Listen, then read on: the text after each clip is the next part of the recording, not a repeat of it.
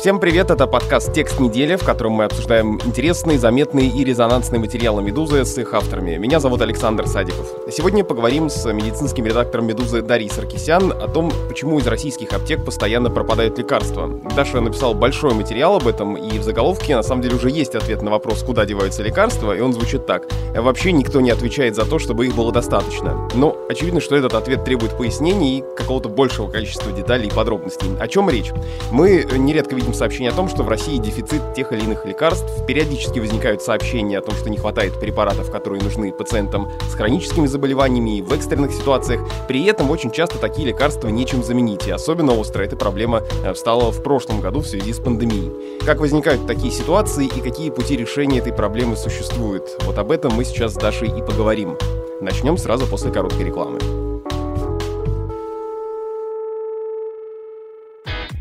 Вы когда-нибудь пробовали смёреброды? А как насчет радужной форели с лаймовым соусом?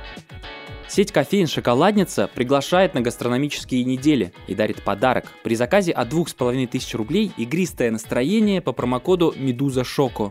Оцените сочетание розового игристого и томатов со строчителлой и узнайте, какое красное и сухое подходит к пите с тунцом. Заходите в «Шоколадницу», чтобы узнать больше о гастрономических неделях и ищите подробности на сайте шока.ру. Акция проходит в Москве и Подмосковье с 11 февраля по 14 марта.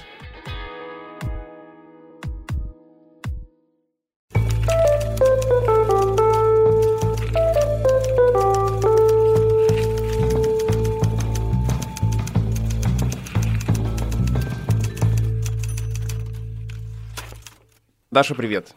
Привет.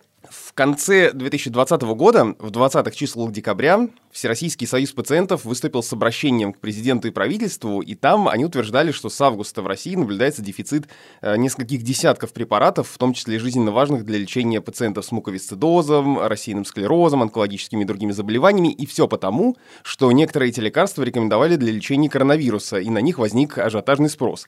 Спустя несколько дней я посмотрел новости, министр здравоохранения Михаил Мурашко отчитывался, что дефицита с лекарствами нет. Конечно, испытывали его многие страны во всем мире, мире, говорил он, но России удалось его избежать. И вот я смотрю, открываю новости последних дней и вижу, в России возник дефицит гормональных противовоспалительных лекарств, жизненно необходимых для пациентов с рассеянным склерозом. Это пишет Московское общество рассеянного склероза в обращении уже к премьеру Мишустину. Что сейчас происходит? О дефиците каких лекарств мы говорим вообще в первую очередь? Речь идет только о препаратах для редких заболеваний э, или каких-то сложных генетических, или вообще о самых разных препаратах? Слушай, да, я тебе не смогу дать какую-то красивую единую картину, потому что ситуация меняется постоянно, и даже то, что вот попадает в новости, все эти препараты, которые применяются при э, лечении различных хронических заболеваний и одновременно при лечении коронавирусной инфекции, это вообще одна часть, она не знаю, можно ли сказать, что она не самая главная, но, по-моему, она не самая главная, потому что если ты постоянно используешь какие-то препараты или внезапно тебе понадобился какой-то препарат, ты можешь с этим столкнуться. То есть я буквально как пациент и как э, помогающий человек, так скажем, некоторым пациентам, сама столкнулась с этим. То есть ситуация очень динамичная. То есть вот сегодня нет, завтра нет, еще две недели нет, а потом бац, и появляется во всех аптеках э, города. То есть, действительно, эта ситуация она возникает постоянно, и очень много, конечно, говорят про то, что нет лекарств для лечения онкологических заболеваний, как онколог Михаил Лосков э, говорит, собственно, в тексте, что да, это такая хайповая очень тема, ну, онкологические заболевания, жизнь, смерть, все дела. И, конечно, про это напишут. Но по факту эти новости, они появляются постоянно, и материал как раз-таки родился из того, что, ну, невозможно уже просто, во-первых, освещать все это, а во-вторых, на это смотреть. И хочется какого-то обобщения. Я так понимаю, что речь идет о самых разных лекарствах, да, это и вакцины, и препараты там для людей с депрессией, и для ревматических заболеваний. В общем, самые разные категории препаратов, которые то появляются, то исчезают, и на которые возникает дефицит. Абсолютно, да. То есть это начиная там от э, банальной какой-нибудь аллергии, да, заканчивая алкогольной зависимостью и редким генетическим заболеванием. Это вообще касается абсолютно всех. А дефицитом мы называем, когда вообще препарат исчез или просто его трудно достать. Вот я так вспоминаю, э, я как астматик, э, мне врач рекомендует какие-то препараты. Я хожу, иногда бывает в аптеке, и в одной его нет, во второй, в третьей. Зашел там в 5-6 аптек, его нет. А в некоторых даже говорят, что не знают о том, что этот препарат выпускается в той форме, в которой мне нужно. А потом раз в э, седьмую аптеку заходишь, и он там есть, и все нормально. Да, ты говоришь именно о дефиците вот сейчас. Это ситуация дефицита. На самом деле дефицит – это одна часть проблемы, которая связана с доступностью лекарств, потому что в эту категорию входит, например, тот факт, что часть важных э, необходимых препаратов просто не зарегистрирована в России, часть вообще абсолютно пропадает, часть э, доступна там в каких-то аптеках иногда можно, в общем-то, достать, иногда для этого нужно там ехать в Москву или просить знакомых купить. И в общем, это такая, правда, очень большая проблема. И на самом деле я хочу здесь, э, как э, человек из разбора, который очень любит практичные материалы... Из разбора, в смысле, небольшую... из э, отдела разбор «Медузы». Да, да, да, мое сердце там, и мой мозг, конечно же, там. Я хочу здесь сделать небольшую ремарку. Не надо ходить по 5, 6, 7 аптекам, особенно в наши пандемичные времена, есть сервисы, которые показывают, их много, я даже не буду называть, просто поищите, которые показывают, в каких аптеках есть препараты. Эти сервисы, надо сказать, они не точны, поэтому нужно звонить в аптеку и узнавать, точно ли там есть. Есть сервисы, когда можно бронировать, собственно, лекарства именно в конкретной аптеке. Поэтому, мне кажется, рациональнее действовать так, потому что вы действительно можете пройти 10 аптек, нигде не найти, а он будет в 11 и вы будете думать, что на самом деле препарата нигде нет. То есть не надо делать, как я, как я делаю. Не надо. Но проблемы, опять же, еще более сложная, потому что из твоего материала я понял, что речь да не только о том, что где-то препарат есть, а где-то его нет, но даже форма выпуска бывает не всегда подходящая, это тоже не всем удобно. То есть кому-то нужны таблетки, а есть только ампулы для уколов, например. Э, да, и я вот на самом деле, как ты понимаешь, очень давно вижу всякие истории про э, то, что препаратов не хватает, пропала такая форма, пропала такая форма.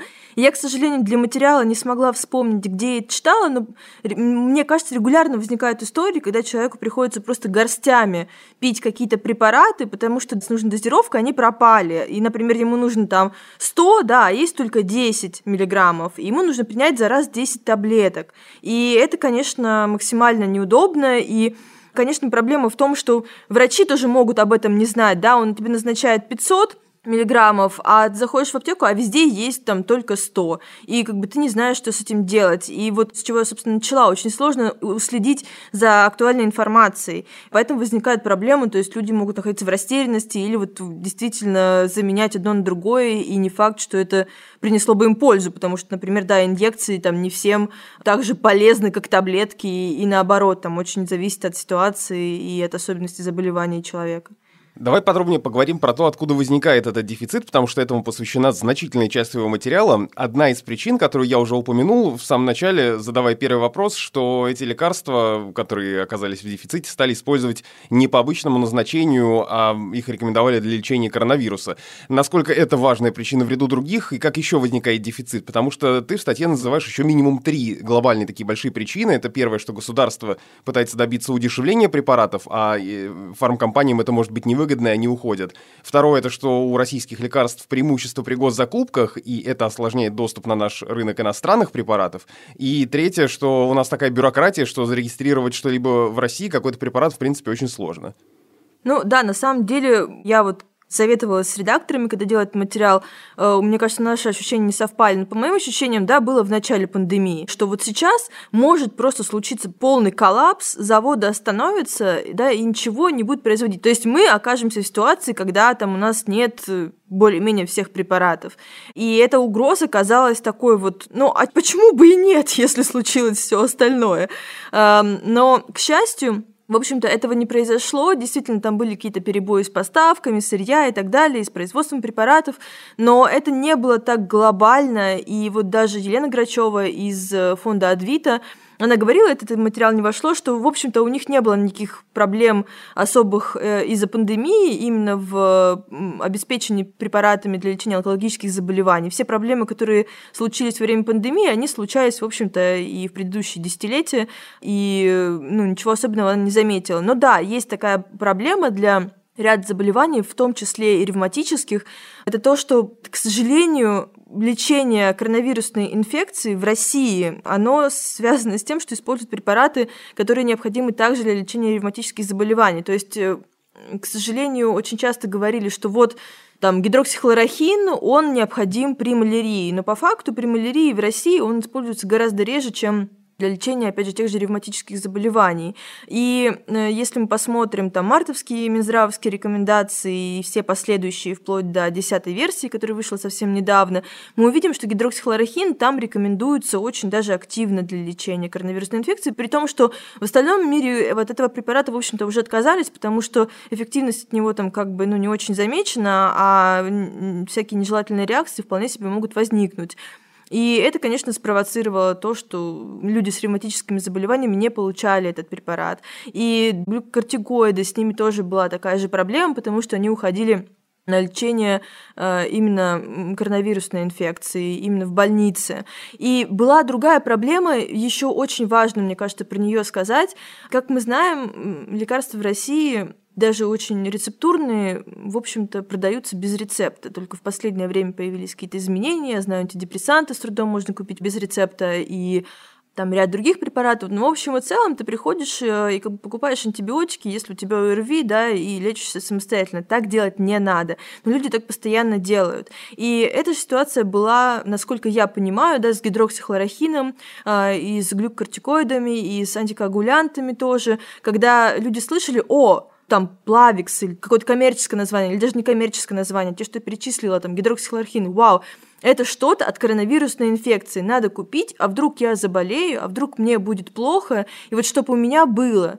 И люди, которым действительно нужны были эти препараты, там люди, например, с тромбозами, которым реально нужны антикоагулянты, они не могли купить просто потому, что все уже все скупили себе про запас. А по факту, на самом деле, в больницах, насколько я понимаю, было достаточно этих препаратов. Проблема была в том, что люди принимали это все дома, а лечение коронавирусной инфекции в домашних условиях при легкой форме и э, лечение в больнице при тяжелых формах, оно отличается. И легкие формы, если лечить так, как тяжелые формы, то можно себе вполне себе навредить. И, к сожалению, люди как бы создавали такую ситуацию, когда э, тем, кому надо, не доставалось, и они сами еще себе вредили, если вдруг они решали применять эти препараты при лечении легкой коронавирусной инфекции дома. Ну, а аптеки должны как-то это контролировать, потому что я даже на своем опыте знаю, что даже если у меня есть рецепт, который мне выписал э, врач, я прихожу, мне его никто не спрашивает, мне дают э, и так, а, наверное, должны были как-то.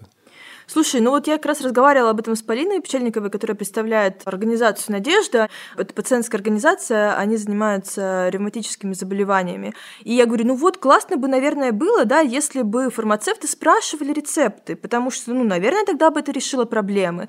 Но она сказала, что нет, к сожалению, опять же, это не вошло в материал.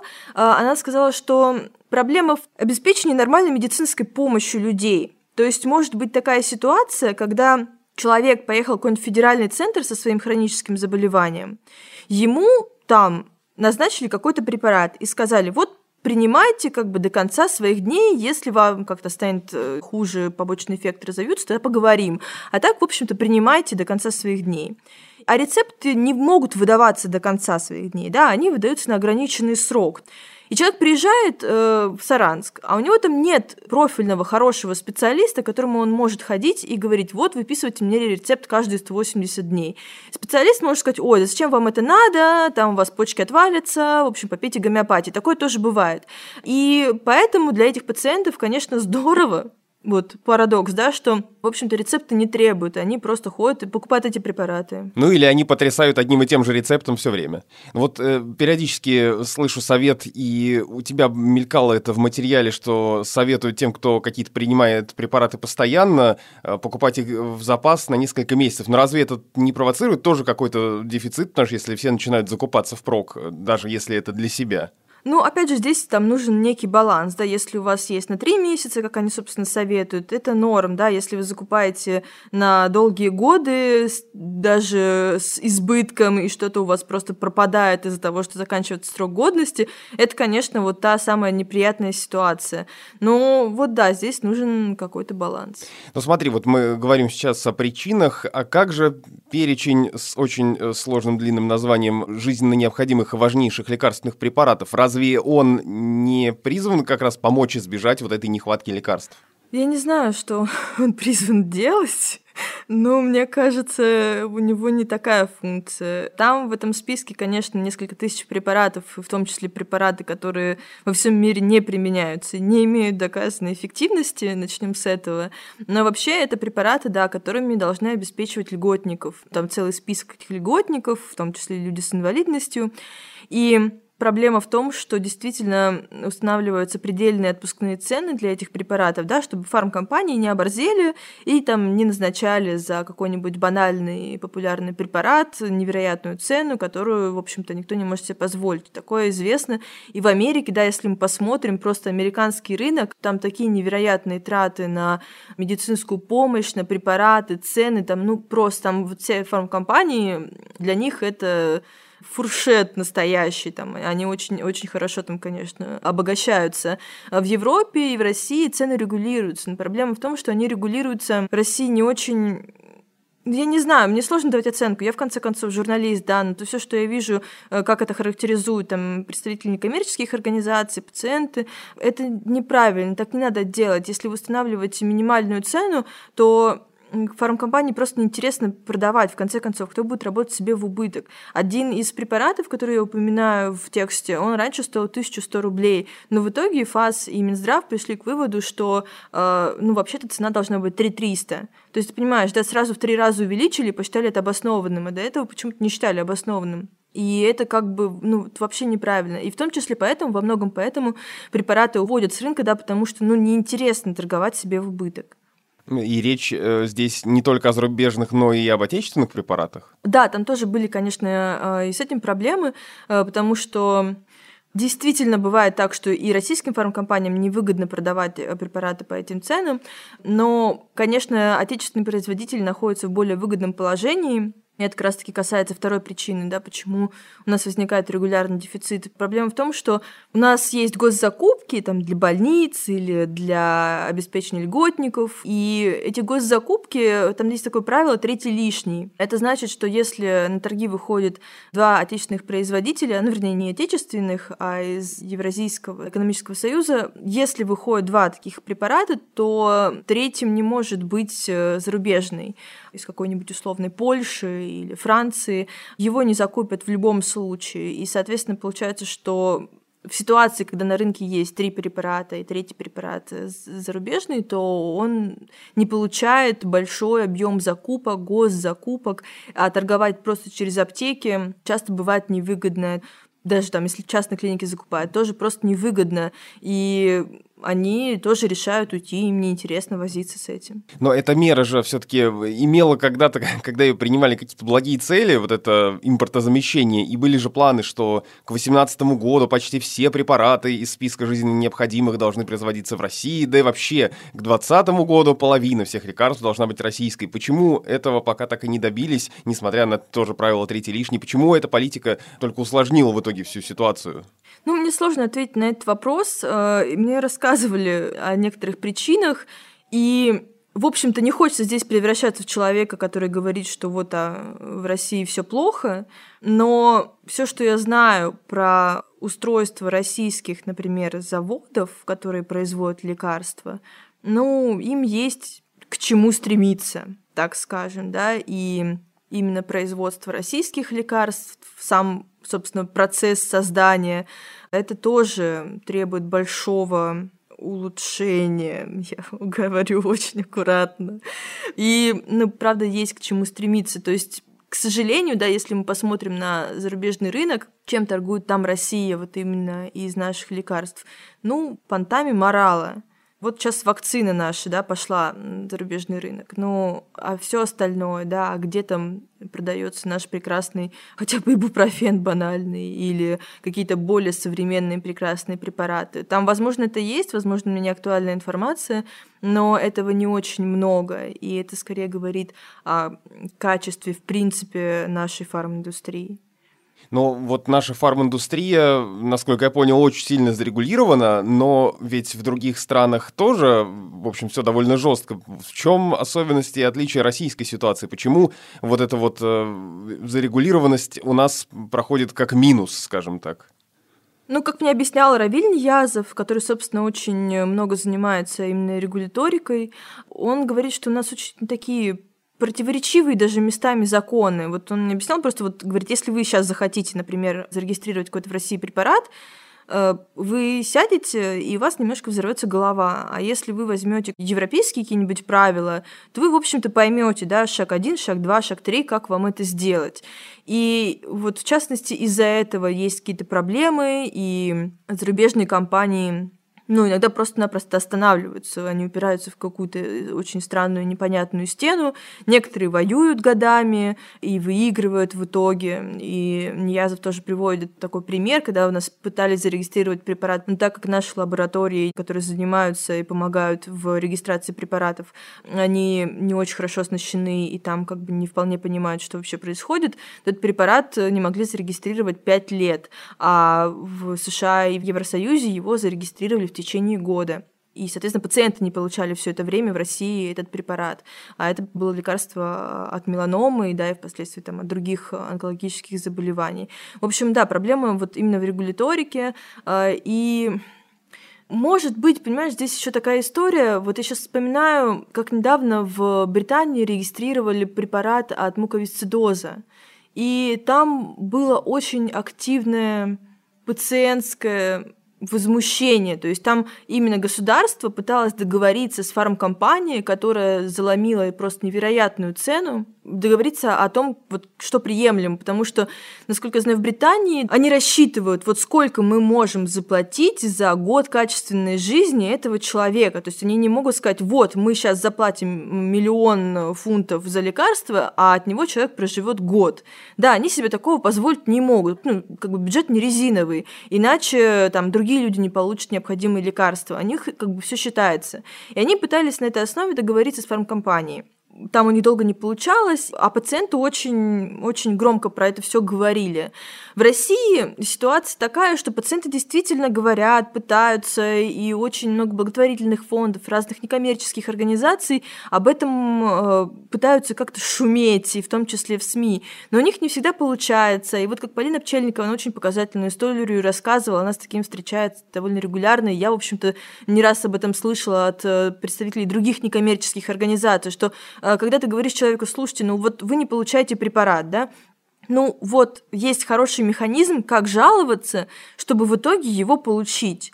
И люди не делают это, потому что они боятся испортить отношения с поликлиникой, с врачом, просто с чиновниками. Вот я буду типа такой скандальный пациент, меня будут не любить, и меня специально будут плохо лечить.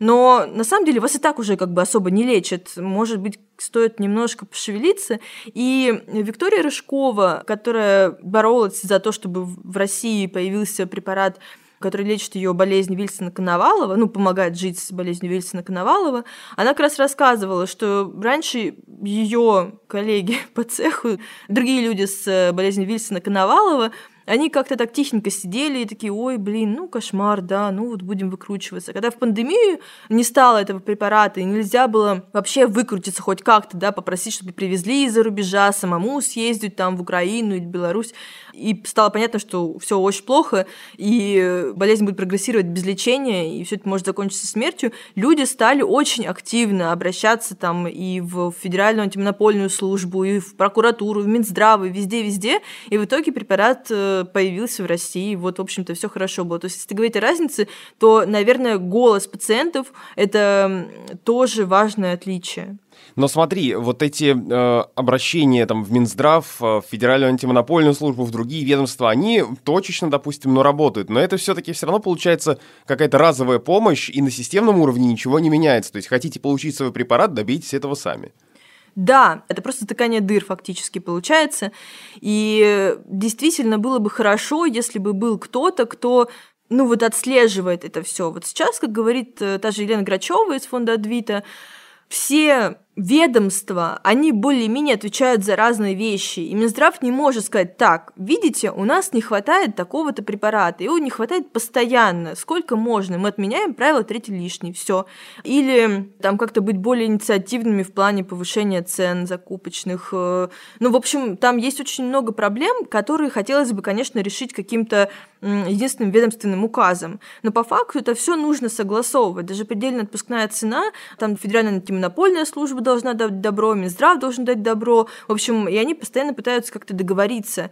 И, в общем, нет органа, который бы за все это отвечал. Вот там появляются какие-то, не знаю, вот недавно появился фонд «Круг добра». Он должен обеспечивать э, бесперебойно людей с определенными заболеваниями, по-моему, даже список еще не утвержден, необходимыми им препаратами. Ну, посмотрим. Но в то же время это ограниченная группа людей. И это не касается всех. Вот в Евросоюзе и в США недавно совсем, не могу сказать, что у них классная практика, уже существующая столетия, но вот недавно, последние годы, у них появились действительно комитеты, которые не просто отслеживают, какие препараты дефицитные и в чем проблемы, и давайте вот так вот устраним эти проблемы, они еще и разрабатывают стратегии, как общаться э, с пациентами, доносить до них эту информацию.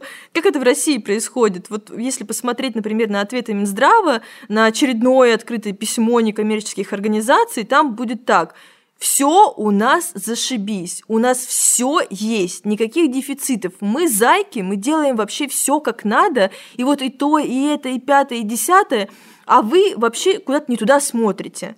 И это не нормальная коммуникация с людьми, которые не получают жизненно необходимые препараты. Это какая-то очень странная коммуникация. И Хотелось бы, конечно, чтобы Минздрав честно выходил и говорил, слушайте, у нас нет этого препарата, и мы не знаем, когда он появится. Проблема в этом и этом. Мы стараемся и делаем все, что можем. И реально, чтобы они старались делали все, что могли. Это было бы классно, но, к сожалению, этого не происходит. Я не могу сказать, что вот такая прям практика уже есть, да, и она применяется в Евросоюзе и США. Я не слежу за этим, к сожалению. Но то, как они это построили, они увидели проблему. Они сказали, вот так вот мы будем это решать. Нам нужен комитет, который будет следить и пытаться с этим что-то сделать. У нас, к сожалению, такого нет, и, и очень бы хотелось. Ну, если ждать нормализации процессов от государства в ближайшее время не приходится, говоря о том, что еще вообще с этим можно сделать, люди организуются сами, достают нужное через фонды или по знакомым. Насколько это распространенная практика? Ну, очевидно же, что такой путь э, получения вот этих э, недоступных лекарств вряд ли, наверное, может удовлетворить всех, кто в них нуждается. Ой, а, да, к сожалению, у меня, конечно же, нет статистики, и я вижу только какие-то разрозненные сообщения о том, что происходит. Но обычно, да, это какие-то аптечки взаимопомощи, это вот привезите мне оттуда. И более того, бывают ситуации, когда, ну, вообще-то иногда ввозить из-за рубежа это опасно, потому что тебя могут либо оштрафовать, либо посадить. Был случай э, у моего знакомого, когда его попросили привезти препараты, которые находятся в списке психотропных веществ, и его не предупредили об этом. Хорошо, что он доктор, он об этом знал. Потому что если бы его приняли, то это были бы проблемы. У него не было рецепта на этот препарат, и все было бы очень серьезно.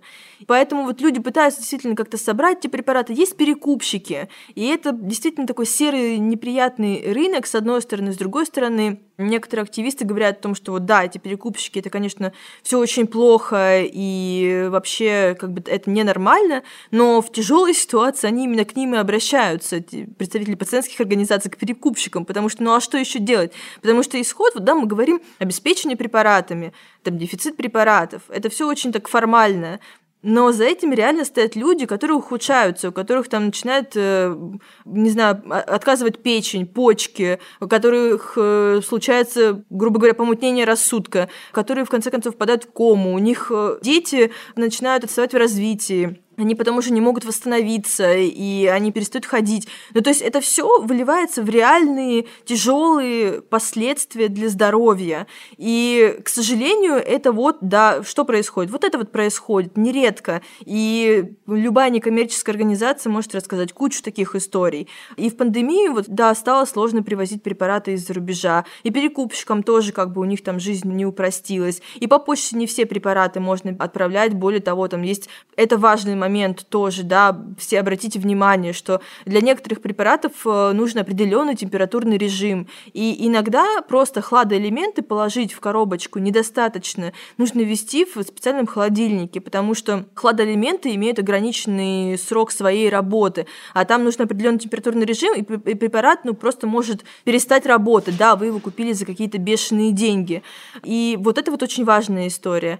Ну, в общем, вот такая ситуация, и, к сожалению, в ней выигрывают люди с деньгами, потому что ты можешь съездить в другую страну, если там граница открыта с Турцией, ты едешь в Турцию и покупаешь, что тебе нужно, а у кого денег нет, вот они заканчивают очень плохо. К какому выводу мы во всем этом приходим? Для решения вот этой проблемы с э, нехваткой лекарств нужно, чтобы договорились все. Но из комментариев твоих собеседников я сделал вывод, что, допустим, если медицинское и пациентское сообщество понимают, что нужно примерно сделать, то государственная машина пока ничего делать не собирается. А если делает, то очень точечно и избирательно. И получается, что мы не можем четко предположить, когда же все-таки эти процессы хоть как-то наладятся. Э, да, все верно. То есть, если там спросить Минздрав, я его, кстати, не стала для своего материала спрашивать, потому что, в общем-то, он довольно полно ответил в письме некоммерческим организациям, которые обратились к Минздраву, он дважды им ответил. И да, там считают, что, в общем-то, делают все, что могут, но результат мы видим, и результат, к сожалению, довольно печальный.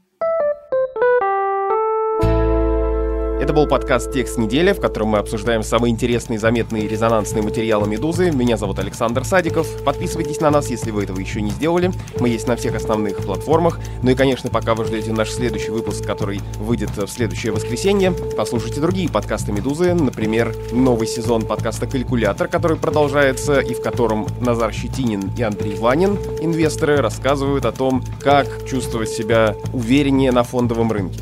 До встречи.